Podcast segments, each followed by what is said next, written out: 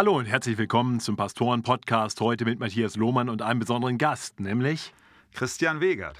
Christian, schön, dass du hier bist. Ja, danke. Äh, du kommst aus Hamburg und bist dort Pastor einer sehr großen Gemeinde, der Arche-Gemeinde. Ja. Christian, wir haben uns kennengelernt, ähm, nicht hier in Deutschland, sondern in den USA. 2006, glaube ich, war es, vielleicht 2007. Zu der Zeit waren wir beide noch keine Pastoren. Was hast du getan? Was hast du gemacht beruflich, bevor du Pastor wurdest? Ich habe ähm, Bauingenieurwesen studiert und auch als Bauingenieur äh, einige Jahre gearbeitet, ähm, habe mich selbstständig gemacht und habe ein kleines Bauplanungsbüro geleitet. Sehr schön. Und dann hast du dich aber entschieden, einen anderen Weg einzuschlagen. Äh, und hast ein Jahr äh, in den USA verbracht, um dort intensiv Theologie zu studieren. Wie kam es zu der Entscheidung, Richtung Pastorendienst zu gehen? Ich würde sagen, ich habe das schon als junger Mann äh, in mir gespürt, einen Ruf, wie man so schön sagt. Habe mitgearbeitet in der Gemeinde, nachdem ich mein Leben Jesus geben durfte und auch getauft wurde. Ähm, wurde damals äh, gefördert von unserem Jugendpastor, ähm, der so ein paar junge Männer um sich geschart hat und ihnen auch die Gelegenheit gegeben hat, im, beim Jugendabend mal eine Predigt zu halten. Und äh, da entwickelte sich bei mir was, wo ich gemerkt habe, das macht mir Freude. Äh, da war ein inneres Echo und äh, ja auch Reaktionen, die man dann bekommen hat. Äh, so dass ich damals, äh, das erzähle ich immer gerne, äh, obwohl ich mit meiner, das ist meine heutige Frau, damals war ich befreundet mit ihr, habe ich schon zu ihr gesagt, hey, auch wenn ich jetzt Bauwesen studiere, sollten wir heiraten. Und das war mein Ziel, sie zu heiraten. Mhm. Äh, dann musst du damit rechnen, dass du eines Tages mit einem Pastor verheiratet bist. Also so, so tief verankert war das irgendwie schon bei mir. Wunderbar. Und dann bist du Pastor geworden, 2008, glaube ich. Richtig, genau. Und zwar in der Gemeinde, in der du auch aufgewachsen bist. Richtig. Ich bin da hineingeboren, ja. Und ich habe. Äh, tatsächlich mein Leben lang äh, keine andere Gemeinde besucht als diese. Außer für Dienste? Ja, für Dienste, natürlich jetzt, aber jetzt als Mitglied. Als also, Mitglied oder, immer oder, ja. in der Arche, Ja. in der dein Vater lange ja Hauptpastor war. Ja, Und ähm, dann bist du erst einmal Teil des Pastorenteams geworden. Und ich kann mich erinnern, 2009 im Herbst war ich bei einer Konferenz in Bonn, wo ich mit eurem Jugendpastor zusammensaß. Und damals war klar, dass du demnächst die Leitung der Gemeinde übernehmen würdest von deinem Vater. Und ich war etwas überrascht und fragte damals, das wirst du vielleicht gar nicht wissen, den Andi, wie ist das für dich? Jetzt kommt da der Christian, der ja jünger ist als du und den du selber noch mit gefördert hast. Und er wird der neue Hauptpastor und nicht du. Äh, wie ist das für dich? Wie fühlt sich das für dich an? Und der Andi sagte, das ist genau richtig, weil der Christian die Begabung dafür hat. Äh, er ist der Mann dafür und das ist nicht mein Ding. Ich fand das sehr demütig und äh, aber andererseits sprach es auch für dich und für auch das Potenzial, die, die Begabung, die auch äh, der Andi in dir gesehen hat und die arbeitet ja bis heute ganz eng, äh, auch sehr freundschaftlich und auch familiär verbunden zusammen. Äh, Das fand ich ein ganz starkes Zeugnis. ja, das wusste ich noch gar nicht, dass du jeder interviewt hast in diese Richtung. Ja, ich war neugierig, wie immer. Christian, nun hat die Gemeinde gerade in der Zeit, als du dann auch in das Pastorenteam kamst, eine sehr interessante Wendung durchgemacht. Die Arche war historisch eine Gemeinde im Bund der Pfingstgemeinden, im BFP. Und ähm, ihr seid dann aber in dieser Phase irgendwann ausgetreten. Wie kam es dazu? Wann, wann kam es dazu? Was ist der Hintergrund? Ja, das war, das war, ich meine, Anfang 2009, wo wir dann, das war der letzte Schritt, der Austritt aus dem Bund Freikirchliche Pfingstgemeinden. Das war eine Entwicklung, die, würde ich sagen, schon in den 90er Jahren begonnen hat. Ähm, Und das war äh, der Moment, als mein Vater, der damals der leitende Pastor war, über dieses Buch kam, ähm, The Forgotten Spurgeon oder auf Deutsch äh, Spurgeon, wie ihn keiner kennt.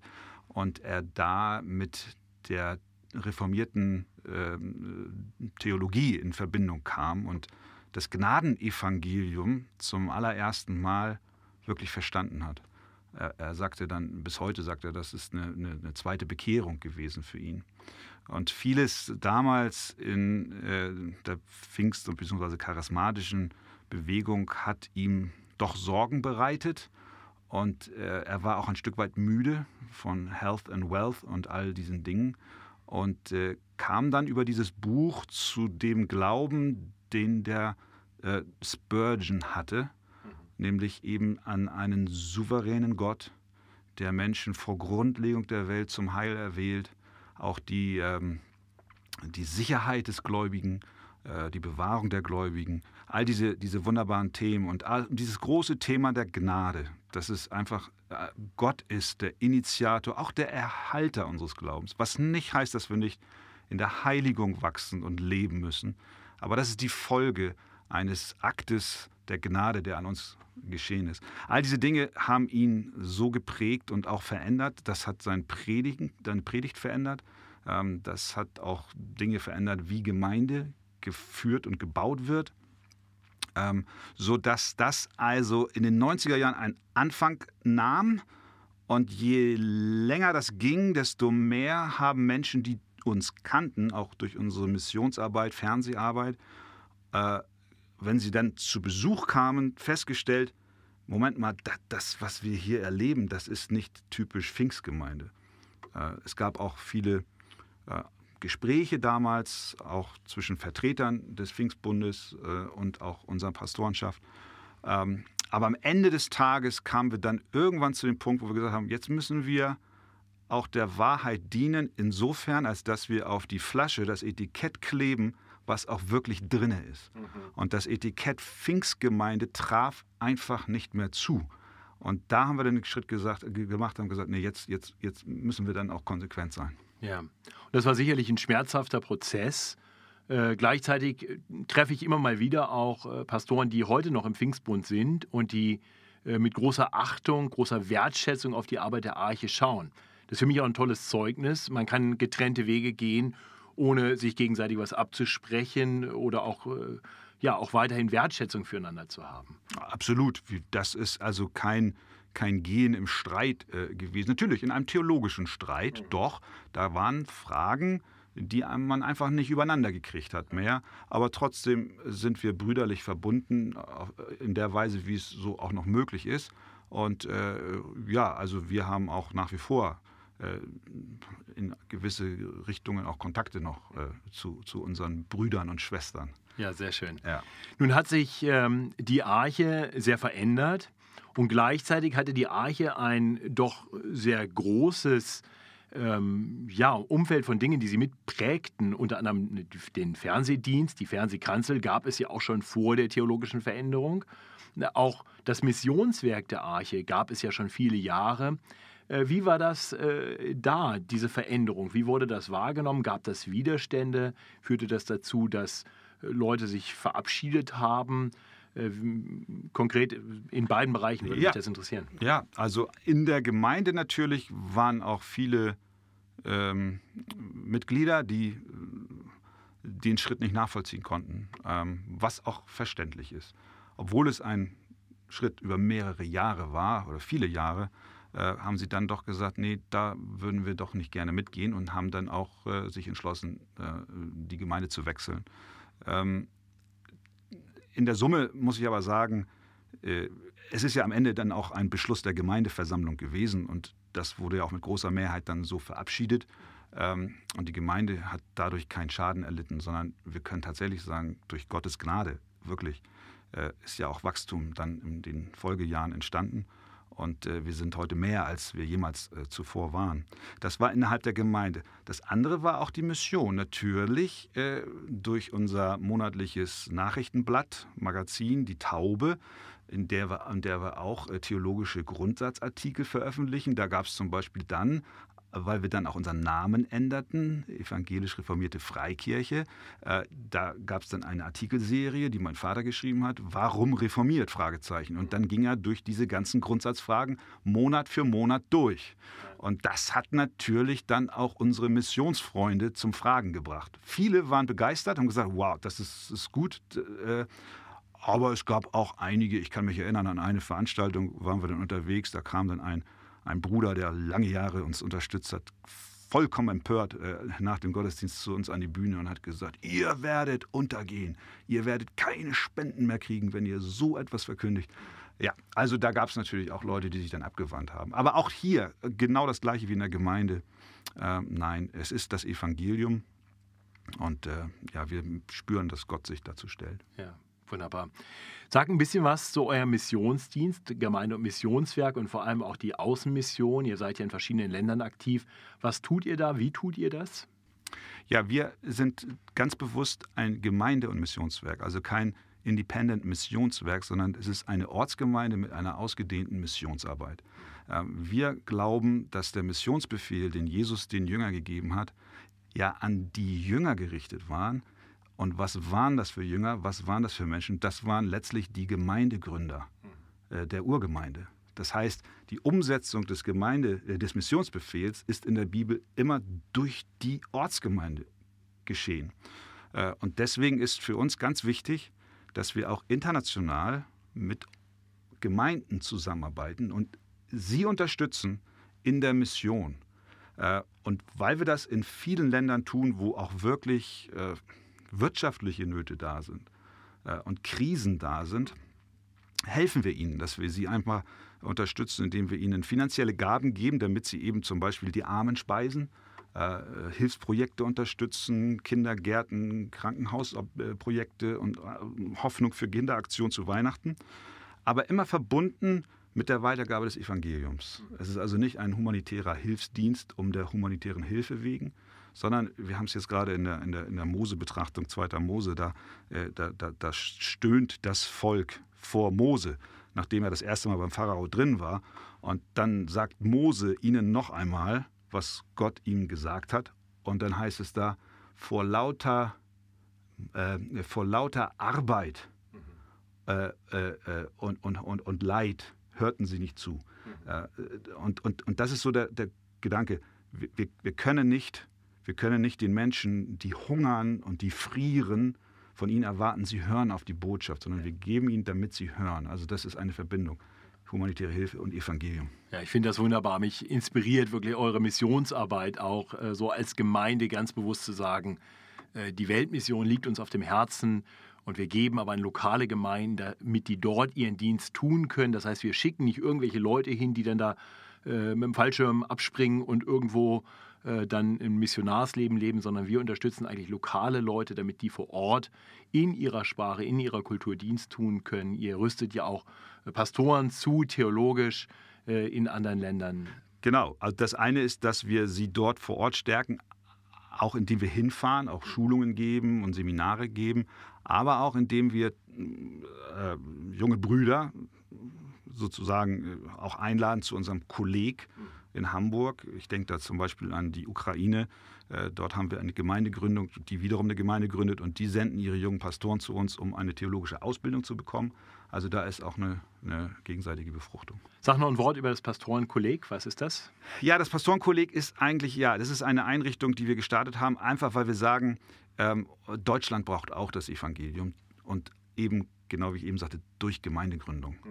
Ähm, und unser Anliegen ist, äh, dass äh, junge Brüder zugerüstet werden für einen Pastorendienst oder auch einen Ältestendienst, den sie in einer Gemeinde tun. Oder auch bestehende Pastoren, die schon Gemeindearbeit, in der Gemeindearbeit sind, dass sie auch zugerüstet werden. Äh, und so haben wir da eine ganz schöne Gruppe von, von jungen Leuten, die wir teilweise auch schon ausgesandt haben. Zum Beispiel nach Stade eine Gemeinde zu gründen, nach Hannover eine Gemeinde zu gründen. Und wir wissen nicht, was Gott noch vorhat. Ja. Ja, ich freue mich. Ich äh, habe zwei FEG-Pastorenkollegen, die beide in Eversbach studiert haben und beide gesagt haben, wir brauchen mehr theologische Zurüstung und die beide ans Pastorenkolleg gegangen sind ja. äh, und davon schwärmen und sagen, ihnen sind ganz neue Horizonte aufgetan worden in eurem Pastorenkolleg. Also danke, dass ihr damit auch andere Gemeinden und auch andere Gemeindebünde befruchtet. Mhm. Nun sagst du schon, ihr habt ein Anliegen auch für unser Land hier in Deutschland äh, als Arche. Äh, und ihr bringt euch ja auch ein in Evangelium 21. Du bist seit Anfang an mit dabei. Ja. Wir haben 2009 hier in München zusammengesessen und damals wirklich die Grundlagen gelegt, zusammen mit 15 äh, anderen Brüdern, glaube ich, war es, äh, und haben daraus dann Evangelium 21 gemeinsam entwickeln dürfen. Du bist von Anfang an mit im Vorstand sehr aktiv und die Hauptkonferenzen sind von Anfang an bei euch äh, im Gemeindehaus zu Gast, wofür wir sehr dankbar sind. Äh, warum Evangelium 21? Warum bringst du dich da ein? Ja, äh, es ist einfach ein, äh, deckungsgleich mit dem, was wir als Anliegen haben. Das Evangelium der Gnade verkündigen, Gemeinden stärken, Pastoren stärken. Ähm, und was mir, und das muss ich sagen, über die Laufe der Jahre ist das ja immer stärker deutlich geworden, dass unsere Verbindung, die wir nicht nur als Vorstand haben, sondern als Geschwister, die sich in Evangelium 21 versammeln, dass wir einfach merken, wir sind nicht allein. Ja, äh, es ist natürlich schon auch ein Schritt für eine Gemeinde, die historisch auch eine gewisse Rolle in einem Pfingstbund gespielt hat. Wenn du dann plötzlich rausgehst und stehst da und guckst dich um und niemand ist da, so gefühlt.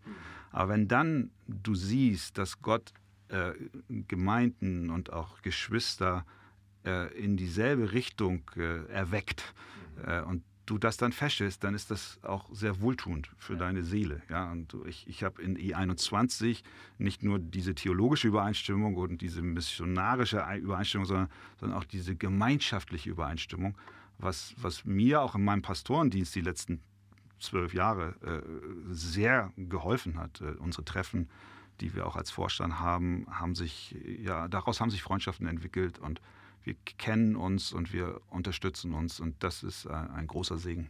Ja, das kann ich nur zurückgeben, erlebe ich haargenauso. Ähm, und das heißt, da sehen wir auch, dass obwohl ihr nicht mehr in einem Gemeindebund seid, seid ihr doch nicht ganz alleine. Ihr seid verbunden auf vielerlei Weise mit anderen Gemeinden über die Mission, darüber, dass ihr andere Gemeinden unterstützt, Pastoren anderer Gemeinden mit ausbildet, weiter zurüstet und eben auch so übergreifend zusammenarbeitet mit Evangelium 21. Äh, Christian, hast du äh, konkrete Ziele, wo du sagst, das ist so für die nächsten fünf bis zehn Jahre etwas, was wir als Arche-Gemeinde weiterentwickeln wollen? Äh, konkrete Ziele, die wir vorhaben? Ja, mit Zielen ist es ja immer so eine Sache. Wir wissen ja, am Ende kommt nur das zustande, was Gottes Ratschluss ist. Aber doch hat er uns schon aufs Herz gelegt, dass wir diese Gemeindegründungsaktivitäten fortsetzen. Dass wir natürlich auch vor Ort, das ist uns auch ein Anliegen, äh, Menschen erreichen, die Christus noch nicht kennen. Ich habe letztens mal, das ist ein bisschen kühn gesagt, ich, als ich gefragt wurde, was, was ist deine Vision für die nächsten Jahre, da habe ich das einfach so rausgehauen, aber hinterher habe ich gedacht, ja, das wäre echt schön. Jeden Sonntag eine Taufe äh, von, von wirklich Neubekehrten. So, ja. Ähm, ist vielleicht ein hehres Ziel, aber ja, einfach zu sehen, dass Menschen umkehren, dass der Name von Jesus Christus groß wird in unserem Land, dass wir dazu beitragen, ja, dass eine, äh, ein Erweckungsgeist auch über unser Land kommt ähm, Gemeindegründung, das sind so die Dinge, die uns sehr auf dem Herzen liegen. Und hast du konkrete Vorstellungen, wo Evangelium 21 sich weiterhin entwickeln kann, wie Evangelium 21 äh, weiter segensreich sein kann? Oder vielleicht auch es dahin kommen kann, dass Evangelium 21 gar nicht mehr gebraucht wird? Naja, nicht mehr gebraucht wird. Also wenn ich diese, diese, diese, diese segensreichen Aspekte betrachte, die Evangelium 21 mit sich bringt, dann würde ich sagen, es wäre schade, wenn Evangelium 21 nicht mehr da wäre. So.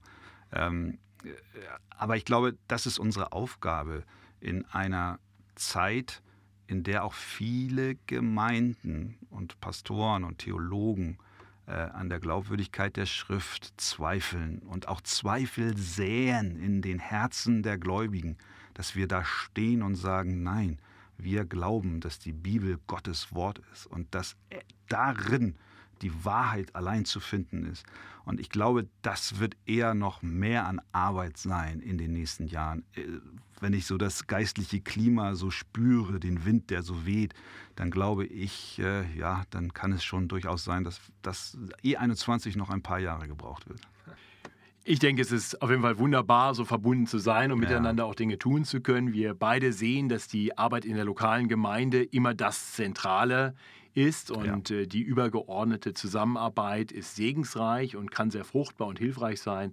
Äh, und so erlebe ich dich. Ich bin sehr dankbar für deinen Dienst, für den Dienst der Arche-Gemeinde, auch für den Weg, wie über die Fernsehkanzel vielen Menschen einen großen Dienst erweist. Ich weiß gerade in der Corona-Zeit, was für viele Menschen sehr segensreich, äh, die Möglichkeit zu haben, Gottesdienste, Predigten, online und auch im Fernsehen zu empfangen. Ich weiß von einigen meiner Gemeindemitglieder, die in dieser Zeit von dir als äh, Prediger betreut wurden. Also danke dafür, Christian.